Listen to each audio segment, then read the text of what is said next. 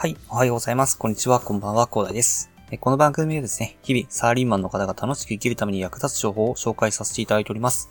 毎日少し聞いてちょっと役立つ情報を積み上げちゃってくださいということでお話しさせていただいているんですけど、え本日は5月の5日水曜日ということでね、えゴールデンウィーク明けということで、えー、皆さんいかがでしょうか？明日から仕事という方も多いのではないでしょうかね？まあ、そんな感じでね、まあ、会社に行きたくないという方いらっしゃると思います。まあ私もね、明日ちょっとめんどくさいなというふうにちょっと思ってるんですけど、まあただですね、えー、まあちょっと私は、まあいろいろ今長期休暇、まあ今年はね、コロナのせいということもありまして、まあ特にね、えー、どっかに宿泊したというわけでもないので、まあなんかそんなにねえ、奥ではないかなというふうに思います。まあただですね、えー、まあ私が転職前に、まあいた職場の時はですね、すごくね、ゴールデンウィーク明けですね、仕事に行きたくないというふうに思っておりましたので、まあ、そんな方も多いのではないかと思いまして、えー、まあ、今回は5月病の対策方法についてね、まあ私の経験談も踏まえましてご紹介させていただきたいと思います。まあやっぱりね、えー、まあ5月ですから、ゴールデンウィーク明けということで5月病ということでね、えー、まあ結構タイムリーな話題なのかなというふうに思いますが、まあ、そんな感じでね、ちょっと調べてた感じですと、まあ、5月病の対策方法ということで5つ、えー、挙げられましたね。えー、まず、その5つがですね、まあ、規則正しい生活を心がけると。で、2つ目が体を動かしてリフレッシュする。で、3つ目が呼吸を整える。で、4つ目が趣味を続けると。で、5つ目が頑張りすぎないことということでね、まあ、この挙げられている項目についてはですね、結構見たことある。あとは聞いたことあるっていう方も多いと思うんですけど、まあ、それは分かってるという方も多いと思いますので、まあ、私の体験談も踏まえましてね、え、ご紹介させていただきたいと思います。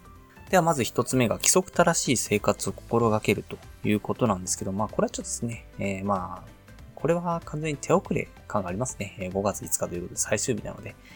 まあ、本当はね、えー、まあ、連休中も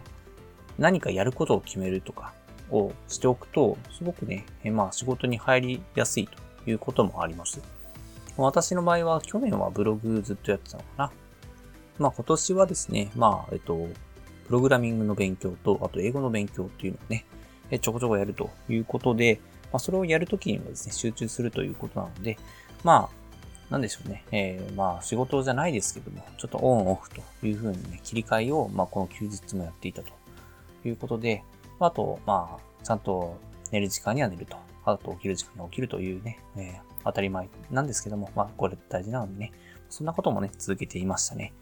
なので、まあ、来年からになっちゃうかもしれないです。えー、で、次の長期休みからでもいいので、えー、今回、えー、今後はですね、規則正しい生活を心がけていただければと思います。で、二つ目がですね、体を動かしてリフレッシュするということなんですけど、まあ、これはですね、私もちょこちょこね、ちょっとサボり気味にはなってるんですけど、やっぱり朝15分くらい動かすと、ぱり気分的にもいいっていうのが、まあ、結構、まあ、言われてることだったり、で、実際私もですね、やっぱり朝体動かすとすごくリフレッシュしますよね。なんかですね、あれですね、なんかデスクワークの人が、あの、運動する趣味を持つとですね、やっぱり、えっと、プライベートとで仕事の時っていうのを全く正反対というかね、えっと、まあ、何でしょうね、仕事の時に体を動かさない仕事であれば、えー、プライベートでは体を動かす趣味っていうのを持っておくと、ほんと心身ね、えっと、まあ、バランスよく保たれるらしいので、ぜひね、えっと、まあ、結構デスクワークの方も多いと思いますので、そういった方はですね、朝15分、えー、ちょっとね、ランニング、まあ、ジョギング程度でいいと思いますので、ちょっと動かしてみるといいかなというふうに思います。で次がですね、呼吸を整えるですね。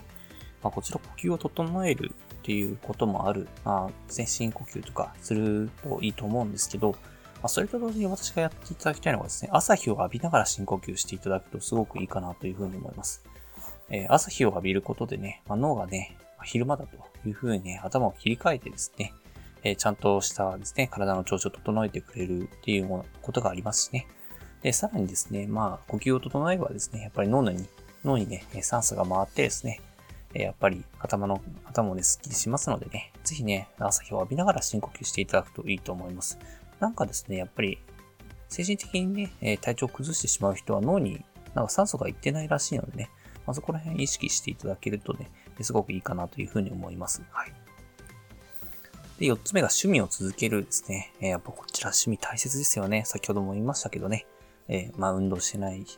仕事で運動してない人がですね、趣味し、運動するとか、そんなことも意識していただきながらですね、まあ、しっかり自分へのご褒美を与えるということで趣味を続けていただければと思います。本当にね、明日仕事に行った後に、えー、趣味のあれをやるんだという風な形でやるとね、え仕事もね、えそれなりにこなせるようなモチベーションになるかなと思いますので、ぜひね、趣味は大切にしていただきながらですね、えやっていただければなというふうに思います。で、5つ目、これ大事ですね。頑張りすぎないことです。やっぱりね、休暇明けっていうのはね、なかなかね、えー、まあ、頑張りすぎるとですね、えー、逆に体に負担を与えすぎてしまうので、ぜひね、頑張りすぎないことを意識していただければと思います。まあ、ある程度ね、ここまでやると、ね、ここまでやったら帰ってね、趣味に没頭したり、お酒を飲んだりですね、いろいろ自分の好きなことをやるということをね、ぜひ意識していただいてね、本当にね、あの、休暇明けにね、頑張りすぎてもですね、生産性は、あの、あんまり上がらないという話も聞きますので、ぜひね、無理しすぎないでいただければなというふうに思います。まあ、そんな感じで、え5月病の対策方法ということでですね、まあ、こちらはですね、と、私が見つけた長期休暇明けは要注意ということで、仕事が嫌になってしまう前に5月病の原因と対策をチェックという記事にありました。え5月病の対策方法5つ、えー、規則正しい生活を心がける、体を動かしてリフレッシュする、呼吸を整える、趣味を続ける、頑張りすぎないことで、いう風な形で5つ挙げられていた内容に沿ってですね、まあ私の体験談を踏まえながらですね、ご紹介させていただきました。